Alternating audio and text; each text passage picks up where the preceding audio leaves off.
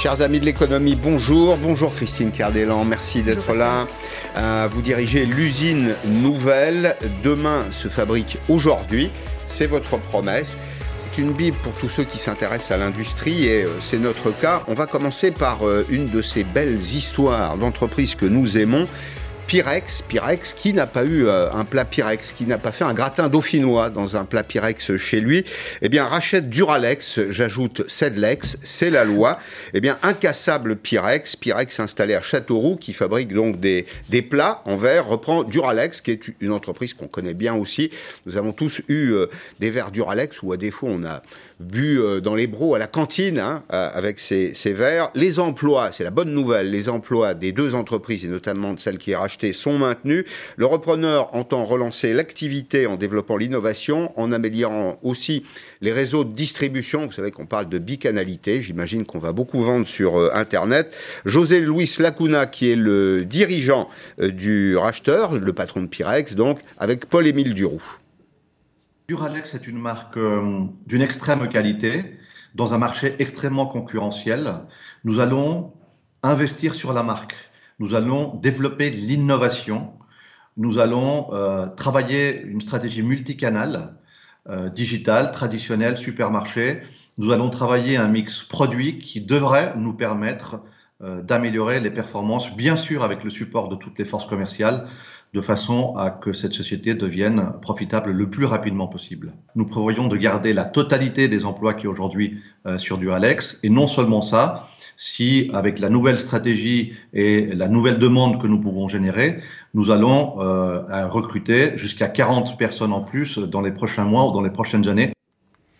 Voilà, eh bien on souhaite euh, bon vent au nouvel attelage. Un chiffre pour commencer, Christine Kerdelan. L'INSEE nous dit que l'année dernière, on n'avait pas de certitude, on a maintenant des chiffres précis, euh, tout compte fait, si je puis dire, la récession aura été de 8,3%. C'est-à-dire que le PIB, la création de valeur, de richesse, a baissé de 8,3%. Il y a un deuxième indicateur qui est euh, important, c'est le quatrième trimestre. On observe une tendance, et c'est vrai qu'au quatrième trimestre, le, recul de, de l'activité économique a été moins fort, moins 1,3%. Alors, euh, il y a aussi des indices qui sont favorables. Au mois de décembre, par exemple, on sait que la consommation des ménages a augmenté de 23%.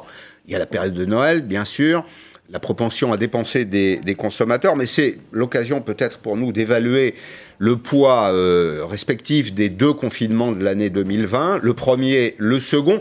Le troisième qui s'annonce là pour vous, c'est un choc, ou si je pose la question différemment, à quelles conditions, selon vous, ça ne devrait pas être un choc mortel? on parlait du premier et du deuxième. Si on compare justement ce qui s'est passé au premier ou au deuxième, on, voit bien ce qu'on doit faire pour le troisième. Au premier, dans un premier temps, il y a eu euh, toutes les usines se sont arrêtées, alors qu'on n'avait pas demandé aux usines de s'arrêter, mais simplement parce que les écoles étaient fermées, que les gens restaient chez eux, mmh. s'occuper des enfants, parce que certains ont eu peur de venir alors que les gestes barrières et les, les diverses sécurités n'étaient pas assurées, parce que les débouchés ou les approvisionnements n'étaient pas, euh, pas là, euh, les usines ont tourné à 35% de leur capacité, ce qui est misérable.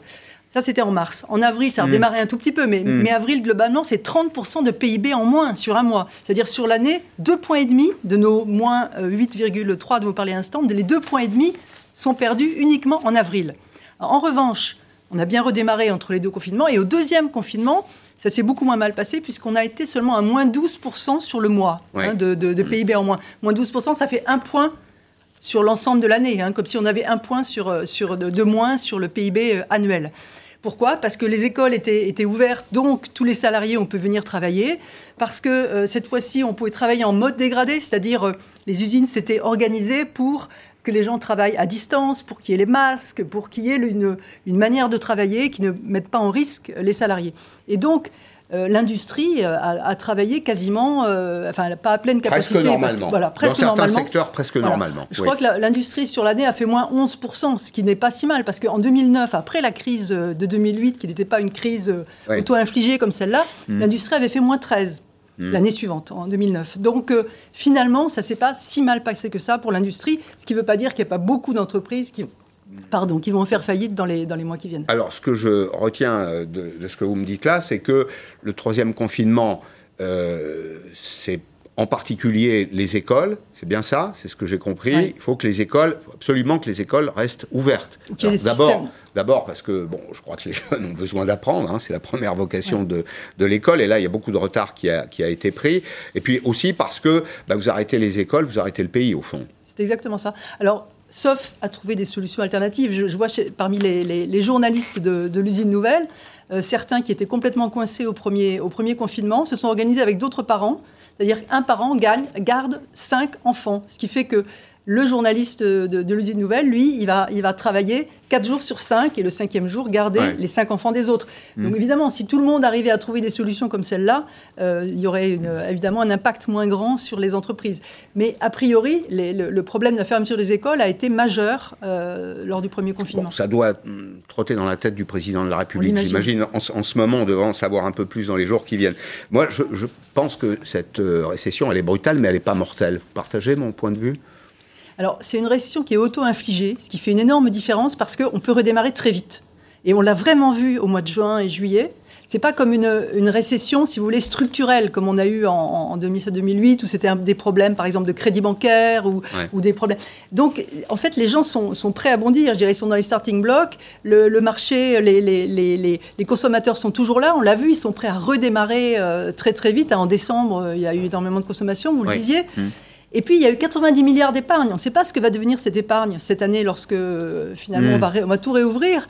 Mais si, si, cette épargne, si les gens sont rassurés et qu'ils dépensent, ça peut redémarrer très vite. Donc je pense aussi que ce n'est hmm. pas si grave que ça. Vous qui observez avec l'usine nouvelle le, euh, j'allais dire le capital technologique des, des, entreprises, il a été, c'est essentiel parce que euh, on parle de l'outil de production, on parle de la capacité à innover, à, vendre demain, à imaginer, produire et vendre demain des, produits dans lesquels il y a de la valeur ajoutée.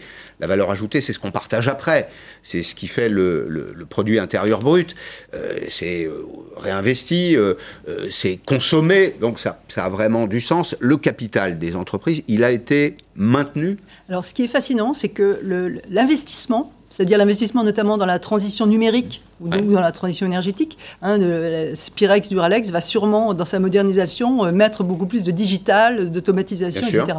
Eh bien, ces investissements en 2020 n'ont baissé que de 9%, c'est-à-dire à peu près comme, la, comme le PIB. Oui, c'est symétrique. Alors que, mm. là encore, dans, lors des crises précédentes, on multipliait à peu près par 4 la mm. baisse du PIB par rapport euh, la, la, baisse des investissements par rapport à la baisse du PIB. Donc les entreprises, en fait, elles ont continué à investir parce que ce mouvement de transition euh, euh, numérique, il est, il est inévitable si on veut rester mmh. compétitif. Et donc, comme beaucoup d'entreprises allaient bien quand même, hein, je veux dire, il y a 15% de, l'économie qui va très mal, mais 80% finalement qui va bien, mais ces 80%, elles ont continué à investir et à investir assez fortement puisque ça n'a pas baissé plus que le PIB. Alors il y a beaucoup de confusion aujourd'hui Peut-être que c'est lié aussi au zigzag en matière de politique euh, vaccinale, mais ce que je voudrais qu'on retienne de nos échanges, c'est qu'en effet, l'économie française est au ralenti, elle a été au ralenti, mais elle a été protégée. Et l'économie, c'est les agents économiques, ce sont les entreprises, leur capacité à investir existe encore. Elles ont d'ailleurs continué à produire et à chercher des solutions. Le pouvoir d'achat des ménages, même s'il est mal réparti, est toujours là. Toutes les conditions sont réunis en effet pour un redémarrage. Ça donne un peu d'optimisme parce que on a quand même l'impression aujourd'hui qu'on est face à une espèce de mur qu'on n'arrivera pas à contourner. Or, la réalité est un peu différente. Je suis d'accord avec vous. Je pense qu'on n'est pas si mal en point dans la mesure où la, vaccination euh, d'ici l'été se fait correctement et qu'on peut redémarrer au deuxième semestre vraiment sans inquiétude. Euh, je pense que ça devrait redémarrer très très vite. Alors ça nous amène à, parler de la, recherche, notamment ce qui euh, abolit peut-être le consentement des Français. Ce sont euh, ces allées et venues, ces zigzags dont je vous parlais, les mauvaises nouvelles et puis aussi les surprises de dernière minute. On en a eu une il y a encore moins de 24 heures. Dernier exemple en date, donc le différé de vaccination, comme nous le raconte maintenant Hélène Bonnet, la pénurie de doses de vaccins a conduit à annuler des rendez-vous qui avaient été pris avec des patients. C'est à Gabriel Attal, le porte-parole du gouvernement, qu'il revenait hier soir d'annoncer la mauvaise nouvelle. À la fin du mois de février, nous devrions euh, être à 2 500 000 Français qui auront été euh, vaccinés. Soit 1,5 million de moins par rapport aux prévisions fixées il y a encore quelques jours par le ministre de la Santé. De nombreux Français qui avaient pris rendez-vous pour un vaccin ont reçu ce message. Notre rendez-vous a dû être annulé. J'avais prévenu les copains que j'allais être vacciné, mais non. En cause d'importants retards de livraison, moins 25% des doses en février pour Moderna, moins 200 000 vaccins livrés fin janvier par le laboratoire Pfizer. La plus grosse déception vient de l'entreprise AstraZeneca. Seule la moitié de sa commande pourra être honorée d'ici fin mars. Dans ce contexte, la stratégie du gouvernement est pointée du doigt. Quand on a ouvert pour euh, près une tranche d'âge qui représente 7 millions de personnes, euh, toutes les vannes pour prendre les rendez-vous, alors qu'on savait très bien qu'on ne pouvait satisfaire que 1 million à 1 million et demi euh, sur janvier-février de cette cible-là, il n'y a pas besoin d'être professeur d'économie pour comprendre qu'on allait vers un chaos. Pas question pour autant de décaler la deuxième injection. Le gouvernement affirme posséder un stock suffisant pour l'administrer au bout de 28 jours. Bien, imaginons qu'on se situe dans un, scénario euh, optimiste.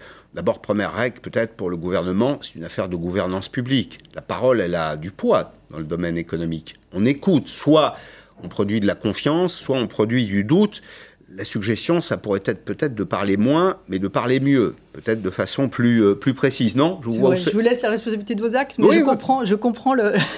Et je crois qu'on est nombreux à le partager. Maintenant, imaginons, très bien, on est dans un scénario où tout va bien, on va finalement trouver les doses de vaccins, on va confiner, ce sera peut-être un confinement relativement euh, dur euh, sur le plan des libertés individuelles maintenir l'outil de production, rappelons-le malgré tout. Derrière, il y a la relance. Et au fond, euh, le feuilleton des, vaccins nous a montré nos, erreurs, nos errements, peut-être même les avaries de notre modèle. Pas assez d'investissement dans la recherche, un écosystème qui n'est pas toujours très favorable à l'idée de, de progrès. Dès lors, la communauté des économistes, et je voulais votre avis sur ce terrain-là, elle propose d'augmenter le volume du plan de relance. Quand elle le compare je pense par exemple à l'OFCE. L'OFCE dit qu'il faut doubler la taille du plan de relance. Il y a aussi euh, l'Institut Montaigne qui dit pour que ce soit vraiment efficace, il faudrait ajouter 60 milliards d'euros à ce plan de, relance. C'est vrai que quand on se compare à d'autres, aux Américains, par exemple. Même à l'Allemagne. Même à l'Allemagne. On, on voit que peut-être euh, la, dose est insuffisante. Oui, effectivement. Euh, elle est d'autant plus insuffisante que euh, la, crise traîne par rapport à ce qu'on attendait. C'est-à-dire que ce mm. plan de relance, il était fait dans l'hypothèse où 2021, la crise du Covid serait derrière nous. Et en réalité, elle ne l'est pas. On a six mois de plus. Et d'ailleurs, les entreprises disent bien que si elles ne démarrent pas à la rentrée, elles ne savent pas si elles passeront euh, l'année euh, sans de nouvelles aides, sans un nouveau PGE, etc. Mais PGE, un prêt, euh, un prêt, garanti, par l'État. Hier, on disait que la, moitié n'en a consommé que 50%. Oui, oui, c'est ça. En fait, il y a que... Il reste, il reste une poire pour la soif, si je Voilà, c'est ça. Hein. Je crois qu'il y, y, a quand même 100 000 entreprises sur les 639 000 qui ont, qui ont souscrit un, un, un, PGE. Il y en a quand même 100 000 qui disent qu'elles vont avoir du mal à rembourser. Mais la, la BPI dit que seulement 6% ne rembourseraient pas. Euh, et comme je disais tout à l'heure, en fait, c'est pareil, il y a 15% de l'économie qui va très mal et 80% de l'économie qui va, qui va bien. Et donc ceux-là, ceux qui vont bien, ils remboursent. Même certaines veulent rembourser tout, ça, de suite. Répétez-le parce que c'est important. Ça, ça produit de la confiance. Et bah c'est la réalité, c'est pas du wishful thinking. Non, mais on, parle toujours, c'est toujours la même chose, des trains qui n'arrivent pas à l'heure. Donc il faut mieux parler des restaurateurs, des, euh, des, salles de, danse, etc., et des, des salles de sport qui ne peuvent pas ouvrir. Mais l'industrie, voilà, sauf celle mm. qui est fournie au service. J'imagine que les gens qui fabriquent de la vaisselle pour les hôtels ne doivent pas être très très bien. D'ailleurs, Pyrex, Duralex oui, en faire partie. Je ne sais pas s'ils en ont subi les conséquences, mais probablement. On peut l'imaginer. Mm. Mais, mais, sinon, le reste de l'industrie va bien. Mm. Alors, il y a peut-être des bons et de mauvais investissements. Là, c'est le point de vue que je, je, défendrai. Les bons investissements, et je pense qu'on pourra les, partager, c'est euh, transformer le modèle de production. À quoi ça servira, ce plan de, de relance? Si c'est pour transformer le modèle de production, pour décarboner la production et les produits, les deux, pour investir dans le capital technique ou technologique, c'est-à-dire renouveler le parc de machines. Quand on ne change pas de machine dans une entreprise, quand on ne va pas vers la modernisation, on recule. On ne fait pas de surplace, on, recule. Ça, c'est le, bon investissement. Maintenant, et ça n'engage que moi, je tiens toujours à séparer euh, l'information de l'opinion. Si le plan de relance, ça sert à ajouter des emplois publics, comme je l'entends assez régulièrement, à baisser le temps de travail ou à payer des dépenses de fonctionnement inutiles, évidemment, ça n'ira pas. On est obligé, Christine Cardellan, de repenser complètement notre modèle à la sortie. Oui, effectivement, il faut que le plan de relance, mais il y en a une partie qui, le fait, euh, soit euh, favorable à, euh, à, la transition écologique, c'est-à-dire aider les entreprises à émettre moins de CO2, à faire des produits éco-conçus, voilà, tout, ce, qui permettra, pas forcément plus de compétitivité, mais en tout cas euh, par rapport à leurs actionnaires, par rapport au grand public, etc., d'être beaucoup mieux positionnés. Par rapport à la demande de la société. Par rapport simplement à la demande, parce que 2020 mmh. a été aussi une année vraiment de prise de conscience euh, de, des problèmes environnementaux. Au début de l'année, je dirais que c'était, on était encore avec les, jeunes euh, qui étaient les seuls à se battre pour ça, mmh. et puis finalement, les voitures électriques, les ventes ont été multipliées par trois au cours de l'année en France. Hein, il y a vraiment eu une prise de conscience. D'ailleurs, les énergies renouvelables ont, on, sont montés à 25% pendant l'année. C'est-à-dire la, la production d'électricité qui ne venait pas euh, ni du nucléaire, ni euh, des centrales euh, à charbon, ni des centrales mmh. à gaz, etc., euh, la production éolienne et, euh, et euh, photovoltaïque voilà, est montée à 25% dans le, pendant l'année. Alors en moyenne, elle est plutôt à 12, mais comme les énergies renouvelables avaient la priorité quand la consommation baissait, eh bien elles sont, elles sont montées très fort. Donc il y, y, y a, des progrès. Alors c'est transition écologique et c'est aussi des investissements pour la, la, transition numérique, où ça c'est très important parce que la France a du retard, l'industrie a du retard par rapport à l'Allemagne, par rapport aux États-Unis, mmh. par rapport à la Corée du Sud. Et là, euh, il faut aider les entreprises, effectivement, à se, à se numériser. Alors, c'est la une précisément de l'usine nouvelle. Comment relocaliser en France vous demandez pas pourquoi, parce que je crois que la question euh, a trouvé sa, réponse. C'est plutôt la méthode hein, aujourd'hui qui nous, qui nous intéresse. Qu'est-ce que vous a appris d'ailleurs l'enquête qui a été réalisée par vos journalistes sur ce mouvement de relocalisation? Alors, on, a appris qu'il ne s'agissait pas en fait de relocalisation, parce que ce qui est parti, les vieux produits, je dirais, qui sont partis euh, pour être fabriqués en Chine, mmh. etc., ne reviendront jamais. Et même probablement les voitures euh, thermiques, etc., qui sont parties en Slovaquie, en Slovénie, etc., ne reviendront pas non plus. C'est de la localisation, en fait. C'est toutes ces relocalisations, quand on dit comment relocaliser en France, un petit peu dans la pharmacie peut-être, pour faire revenir des principes actifs pour des produits comme le, j'allais dire, le doliprane, ou, euh, mmh. ou des, parce que là, il y, avait quelques scandales, ou pour les masques, ou pour les, respirateurs. Bon, effectivement, là, ça va être des relocalisations de choses qui étaient parties. On voit d'ailleurs à l'écran, là, le travail que vous avez mené. Euh, santé et pharmacie. Alors, ce qui est intéressant, la, la colonne de droite, c'est les gains en matière de valeur ajoutée. Alors c'est utile parce que on se dit relocaliser, ça va faire augmenter les prix. C'est vraisemblable parce que le coût du travail est supérieur en France, mais ça crée aussi de la valeur ajoutée. Et la valeur ajoutée, c'est l'oxygène de l'économie. Hein, ça se transforme un peu en fiscalité, euh, ça se transforme en investissement, en salaire qu'on redistribue, c'est tout ça. Et donc c'est bon. Et vous dites dispositifs médicaux, hormones, bon, Bien, antibiotiques, antibactériens et principes actifs. Qu'est-ce que c'est que ces principes actifs En fait, un médicament, c'est un principe actif plus des adjuvants, plus un emballage, euh, un conditionnement. Mm. Et il y a les principes actifs, comme c'est quelque chose de plus polluant à fabriquer, sont partis presque tous en Inde. Ils sont fabriqués par les, en Inde ou euh, éventuellement en Chine. Et en France, on ne fait que euh, je dirais, l'ajout et les adjuvants, et, le, conditionnement et l'emballage ensuite. Mm. Donc, on n'écrit pas sur le médicament produit en Chine, mais quand même, le principe actif, en général, il est produit effectivement en Inde ou ailleurs. Et ça, ça nous rend euh, non souverains par rapport à un produit. Ah C'est-à-dire, si le principe actif n'est pas là, eh bien, on ne mm. peut absolument pas sortir de doliprane ou de, produits pour le, contre le cancer ou des choses comme ça. Et donc, c'est très important de faire revenir des principes actifs. Et effectivement, le président sur la, photo de couverture, il est chez Sekens, qui est, une entreprise chimique qui fabrique, euh, qui va se remettre à refabriquer des mmh. principes actifs mmh. euh, qui, n'étaient plus fabriqués en France.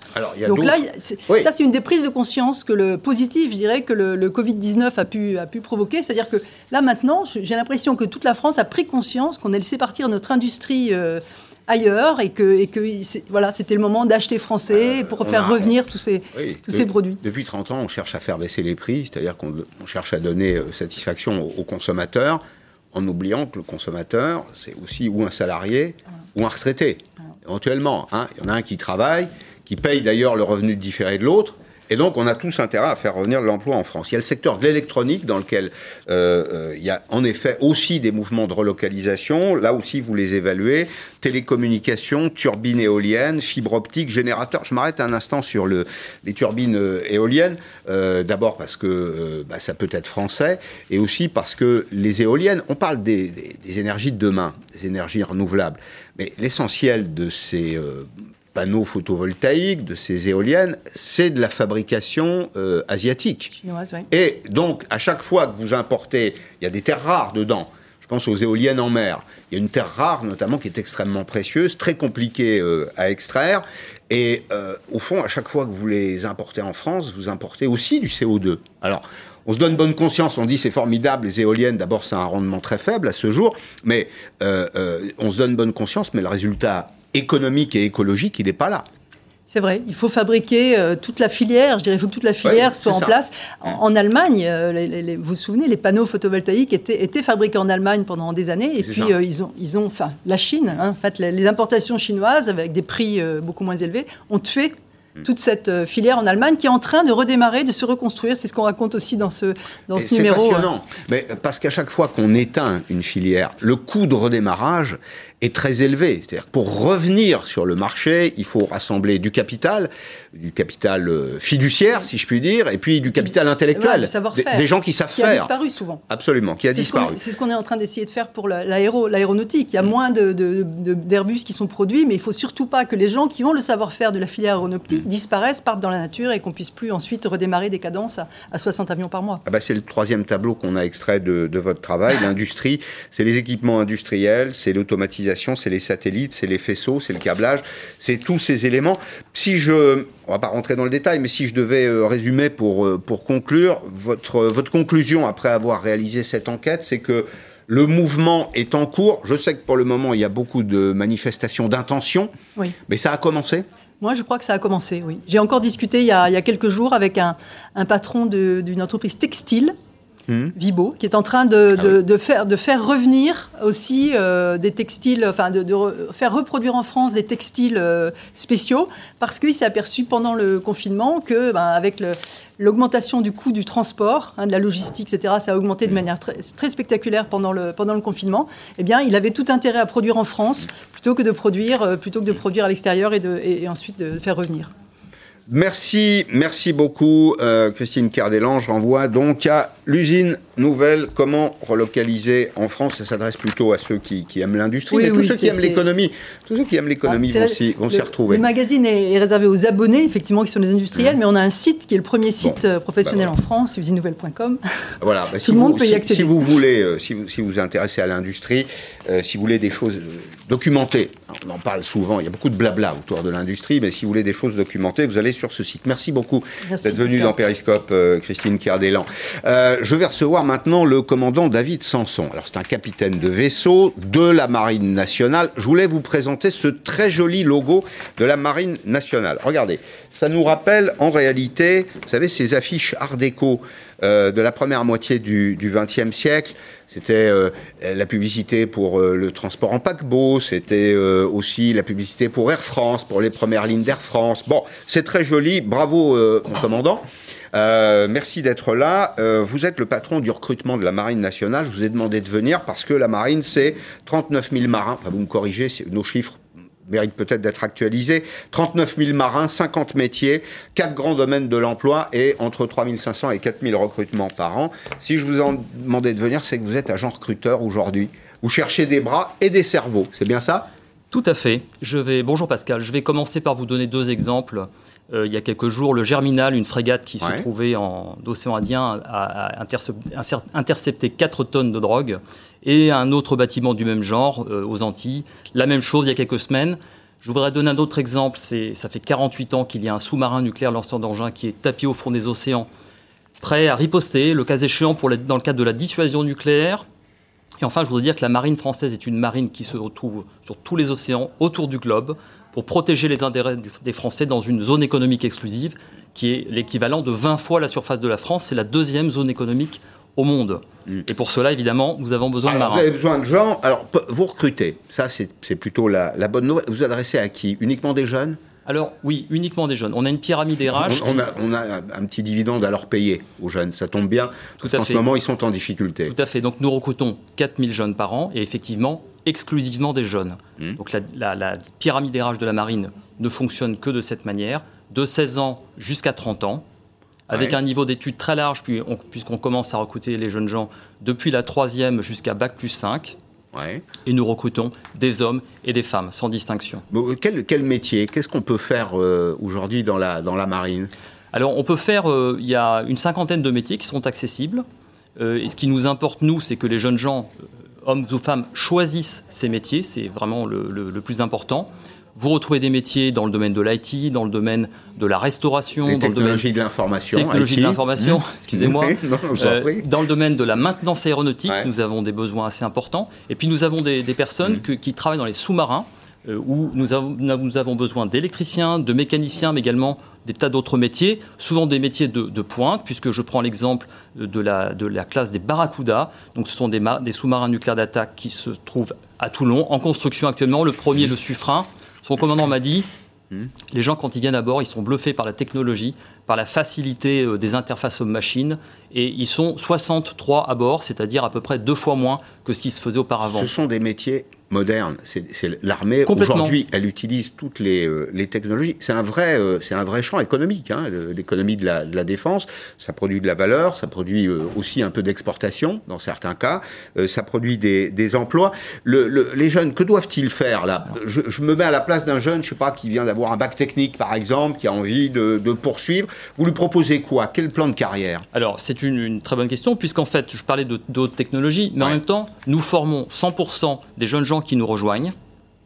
Ce jeune homme qui a un baccalauréat peut très bien opter pour une filière d'opérateur comme matelot ou au contraire une filière de technicien avec l'école de Mestrance qui forme 1200 officiers mariniers. Mmh. Et ensuite, une fois qu'il a cette formation militaire de 4 mois, nous lui offrons une formation métier, une formation qui est gratuite et qui est rémunérée. Alors la rémunération, c'est pas pour devenir riche, la rémunération, c'est pour mettre tout le monde sur un pied d'égalité. Et ça permet à n'importe quel Français, y compris des, Français qui sont défavorisés, d'avoir un traitement d'égalité par rapport aux autres. Mmh. C'est toujours une aventure, euh, l'armée, rentrer dans la marine c'est toujours. La mer, est le plus bel endroit de la Terre. C'est à 100%, c'est la promesse d'un avenir et c'est la promesse de la liberté également, puisque nous avons effectivement l'accès aux océans, il n'y a pas de limite.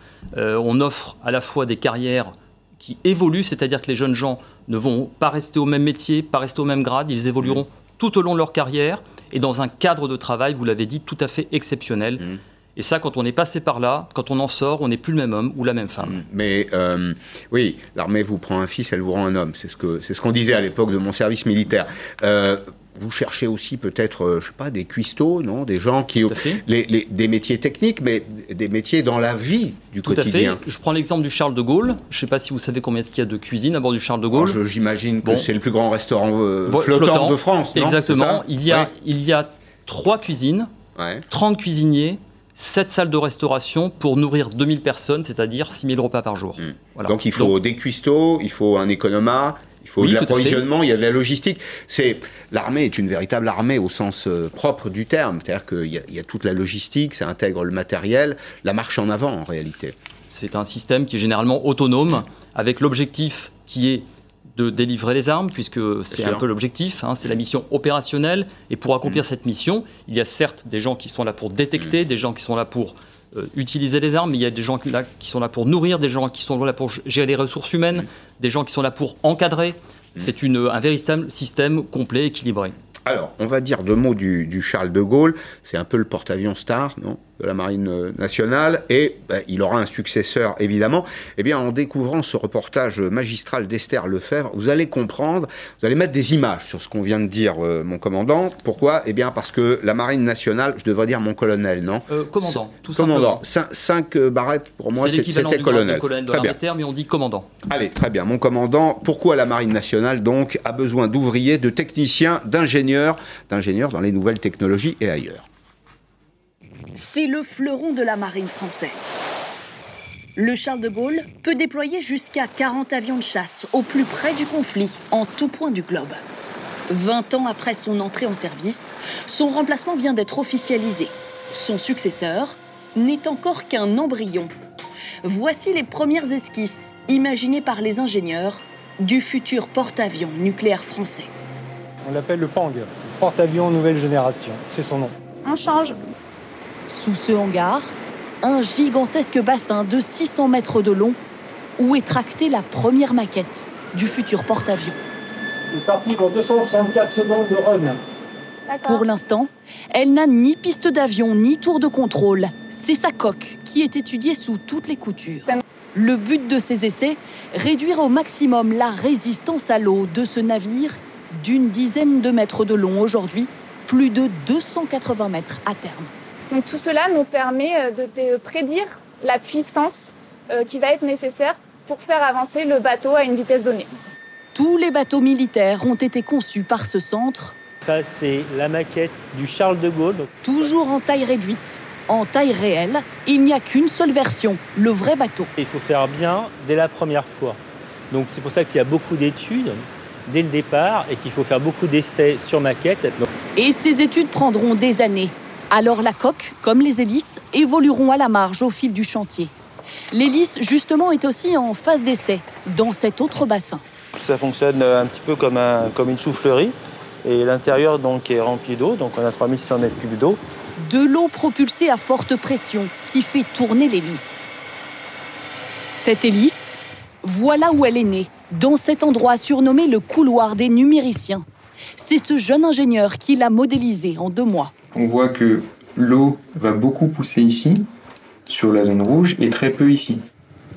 L'essentiel des recherches se fait par simulation, avec l'aide d'une puissance de calcul spectaculaire. Au sous-sol, l'équivalent de 8000 ordinateurs connectés au sien. Avant, quand on n'avait pas la simulation numérique, on devait faire euh, des dizaines de modèles d'hélice qu'on devait tous essayer et ensuite choisir le meilleur. Parce que là, on a déjà choisi le meilleur en simulation? Et on vérifie juste, on le valide juste en essai. D'innombrables essais avant la mise à l'eau de ce futur porte-avions qui sera plus grand et plus puissant que l'actuel Charles de Gaulle. Voilà, c'est fabuleux. Il y a un bateau, mais il y a des avions dessus. Tout à fait. Formation des pilotes aussi Oui. Alors, les, les avions que vous voyez sur le porte-avions sont des avions de la Marine nationale. Nous formons tous les ans, nous recrutons 50 jeunes gens, hommes ou femmes, euh, et nous leur offrons une formation de pilote. Pour entrer, pour accéder à cette formation, il faut juste avoir son bac. C'est-à-dire que pour devenir pilote d'un Rafale. Faut pas avoir fait maths P, maths Non, non, non, non, non, non. Juste un bac et surtout une très grande motivation. Et puis beaucoup de, beaucoup de courage parce que la formation est difficile. Il faut 5 ans pour former un pilote de Rafale. Là, euh, tout dernièrement, le commandant du Charles de Gaulle a délivré les qualifications des derniers pilotes de chasse. Hmm. On retrouve parmi eux effectivement des gens qui sont plutôt d'orientation de, d'orientation euh, scientifique, mais on a également un littéraire qui est euh, pilote d'un Rafale. Bon, est-ce que vous avez des métiers, pour terminer, dernière question, est-ce que vous avez des métiers en tension sur lesquels vous n'arrivez pas à trouver de candidats? Oui, alors on arrive à trouver des candidats. On n'arrive pas toujours à atteindre les objectifs qu'on souhaite. Ce sont des métiers dans la maintenance aéronautique. Ce sont des métiers dans la maintenance des bâtiments de surface, des mécaniciens, des électriciens. Et également, euh, parmi les métiers en tension, il y a ceux de la, de la, restauration. Euh, donc, euh, disons que c'est, on n'est pas à zéro, hein, on arrive comme à les, à les recruter. Mais disons qu'on essaie de leur montrer ce que nos carrières offrent, c'est-à-dire non seulement une formation systématique, mais également une évolution tout au long de la carrière. Temps de carrière, c'est le temps de carrière, ça 15, peut être 15-20 ans? Euh, moyen, oui. Moyen, oui. Ouais. Moyen. Un, revenu, un, salaire, il faut parler un petit peu d'argent, un salaire correct alors, ah oui, tout à fait. Non, mais alors souvent on croit que les, salaires des militaires ne sont pas compétitifs. C'est une erreur. Je vous donner l'exemple d'un matelot. Un matelot qui sort de sa formation pendant laquelle il a été payé 1200 euros. Lorsqu'il embarque, s'il navigue un mois complet, il va toucher 1800 euros. Bon, très bien. Donc c'est bien. Parfait. on trouve que c'est bien. Merci, merci mon commandant. Merci d'être, euh, merci d'être venu dans, dans Periscope. Merci. Toujours ravi euh, quand on peut annoncer de bonnes nouvelles et euh, vous en vous en avez notamment avec ces créations d'emplois. Dans un petit instant, Jean de Carvas-Doué, les écolos nous mentent. Alors, ils nous mentent, oui, mais sur quoi? C'est les questions que je vais lui poser. À tout de suite.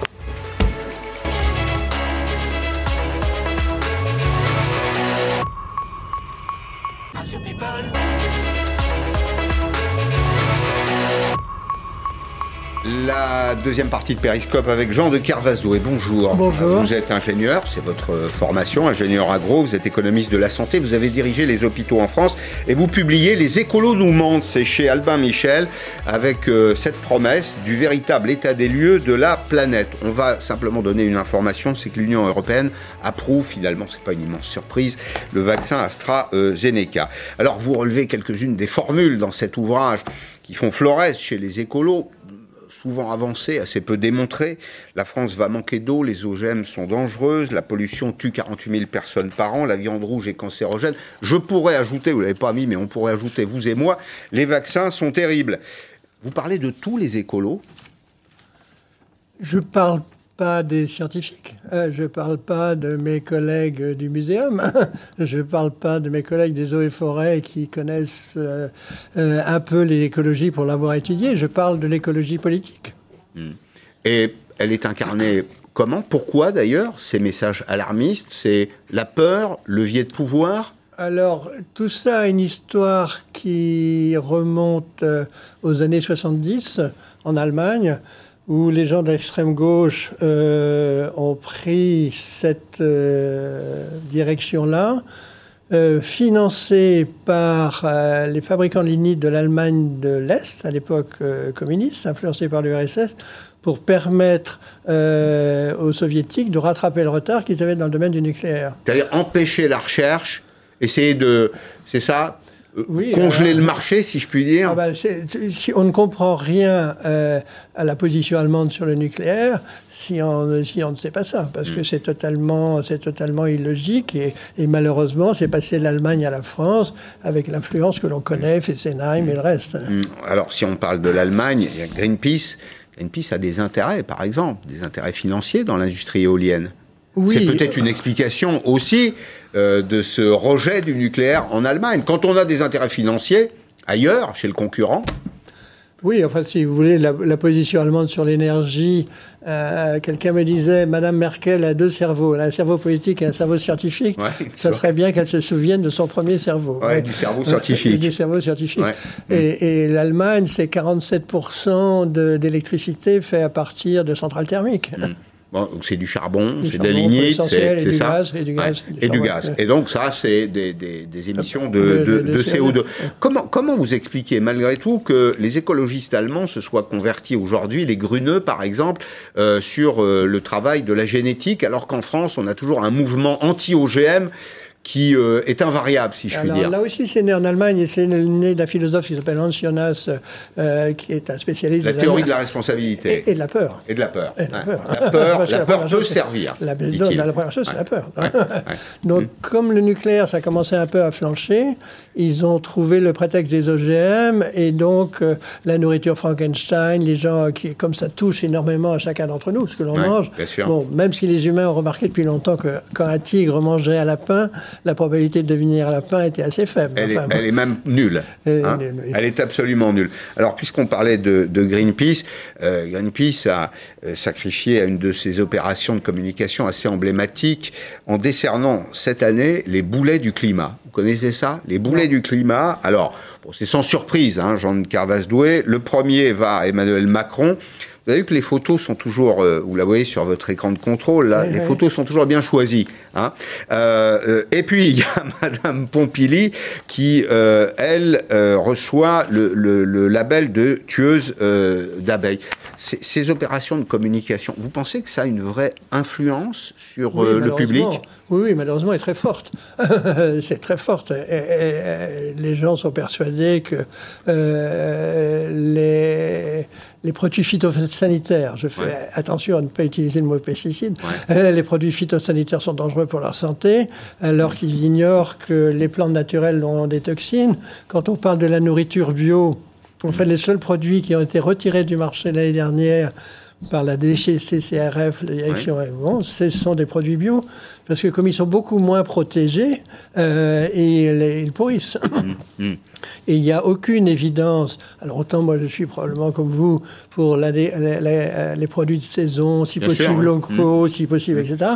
Euh, autant il n'est pas du tout démontré que les produits bio sont meilleurs pour la mm. santé que les produits pas bio. Comment vous voyez croître l'influence de ces groupes dans la société française? Est-ce que là, avec euh, cette, cet épisode du vaccin, on n'a quand même pas la démonstration que finalement la recherche progrès, la science, j'allais dire, c'est pas complètement idiot. Alors, on a plusieurs démonstrations. Celle-là, vous avez raison, mais on en a une autre, c'est que le principe de précaution ne sert absolument à rien, puisque le principe de précaution ne nous a protégés de rien, ni de l'accès à des masses, ni de l'accès euh, aux tests, ni de l'accès aux vaccins. Hmm. Euh, donc, euh, je dis et répète depuis très souvent que ce qui est incertain le demeure. Or, le principe de précaution dit, en cas d'incertitude, il faut prendre des mesures proportionnées. Mais proportionnées à quoi, puisque c'est incertain Tout ça, c'est ridicule. Et le principe de précaution, en revanche, a retardé beaucoup d'expertise, beaucoup d'autorisation, avec les conséquences qu'on sait. Alors hier, euh, dans Le Monde, un collectif de chercheurs euh, qui travaille euh, notamment au CNRS, euh, critique la, position officielle et, aussi met, met, le doigt sur un, sur un point. il relève par exemple que le génie génétique est accepté, même réclamé, si je puis dire aujourd'hui, par les, les Français, par l'opinion pour les vaccins, mais refusé pour les betteraves. Ils disent on a travaillé d'arrache-pied pour trouver une solution en matière d'ingénierie génétique. J'ai bien l'impression de prononcer un gros mot là, pour trouver un vaccin, mais on refuse de, virer, de, lutter pardon, contre un autre virus, celui de la betterave. Alors ça, c'est un paradoxe, parce que les Français sont très favorables aux OGM humains, et ça s'appelle le téléthon. Parce que le Téléthon a pour mission de faire en sorte que les enfants qui avaient des maladies génétiques, on puisse trouver une manière de compenser ces maladies génétiques.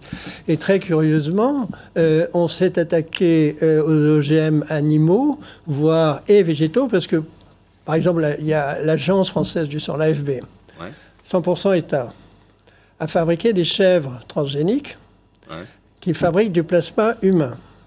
Mais comme on a peur qu'il y ait des bouchers volontaires après les faucheurs volontaires, ces chèvres vivent leur vie de chèvre euh, à côté de Boston.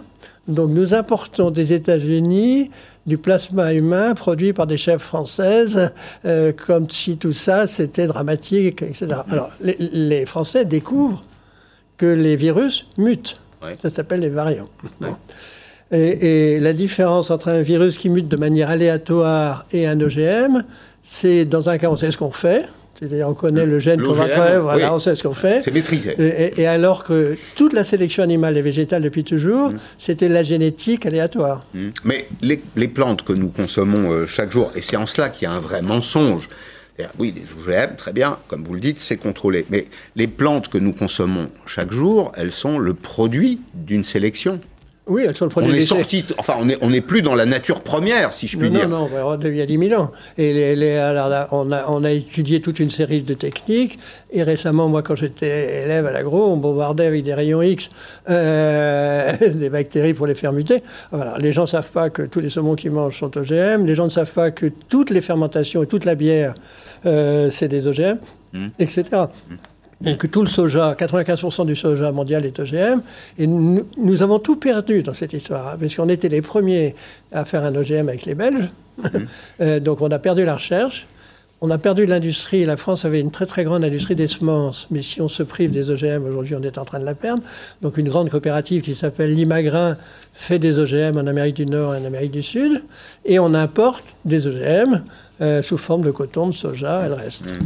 En fait, euh, tous les projets d'innovation sont bloqués, en Europe et en France en particulier. La question que je me pose objectivement, c'est est-ce que ces activistes, finalement, ne sont pas les meilleurs alliés des concurrents de l'industrie française Alors la réponse est oui, et, vous remarquerez que leurs comptes ne sont jamais publiés et on ne sait pas qui les finance. Alors on ne va pas nous faire croire que c'est les cotisations des adhérents, euh, et notamment, après Tchernobyl, Greenpeace avait fait une conférence à, Moscou qui avait coûté à peu près 20 millions de dollars en invitant 2000 personnes du monde entier dans des conditions très luxueuses. Au même moment, l'Organisation mondiale de la santé publiait à Genève une étude des trois académies des sciences et de médecine de Suisse, de France et des États-Unis sur les conséquences de Tchernobyl. Il y avait 15 personnes. Comment retrouver la confiance dans la science? Ça, j'ai pas de réponse, euh, de réponse facile, mais euh, euh, nous avons et moi qui suis plus âgé que vous, euh, la chance d'être vivant, et, ça c'est grâce à la science. C'est-à-dire que on, est en train de se rendre compte, moi je cite souvent cette très jolie euh, phrase de Prévert qui disait « j'ai connu mon bonheur au bruit qu'il faisait en partant mmh. Donc, euh, et donc on s'aperçoit aujourd'hui que bah, c'est un bonheur d'aller boire un café au bistrot, et qu'aujourd'hui on a des privés. Bon. Mmh. Et c'est pareil, si vous voulez, en, mon père est né en 1903, l'espérance de vie à l'époque en France était 50 ans. Moi, quand je suis né en 44, l'espérance de vie était de 60 ans. Aujourd'hui, pour les hommes, l'espérance de vie est de 80 ans et pour les femmes, c'est 85 ans. Et c'est pas grâce à la pensée magique, c'est grâce à la science. Les écolos nous mentent, Jean de Carvasdoué, le véritable état des lieux de la planète, c'est chez Albin Michel et c'est très documenté. C'est écrit par un ingénieur, par quelqu'un qui a été euh, directeur des hôpitaux. C'est pas ennuyeux du tout. Ah non, mais attendez, euh, loin de moi l'idée de dire que les ingénieurs sont ennuyeux, pas du tout. Non, non, au contraire. Je voulais dire par là que c'est un, travail qui est, très documenté. Merci. J'ai écrit d'ailleurs avec un de mes collègues qui s'appelle Henri Boron. Merci. Merci Jean de Carvasdoué d'être venu dans Périscope. Vous avez rendez-vous comme chaque jour à 17h avec le débat d'Arlette Chabot. Je vous souhaite un très bon week-end et euh, je vous retrouve en pleine forme lundi à 16h en direct sur LCI. À lundi. Merci.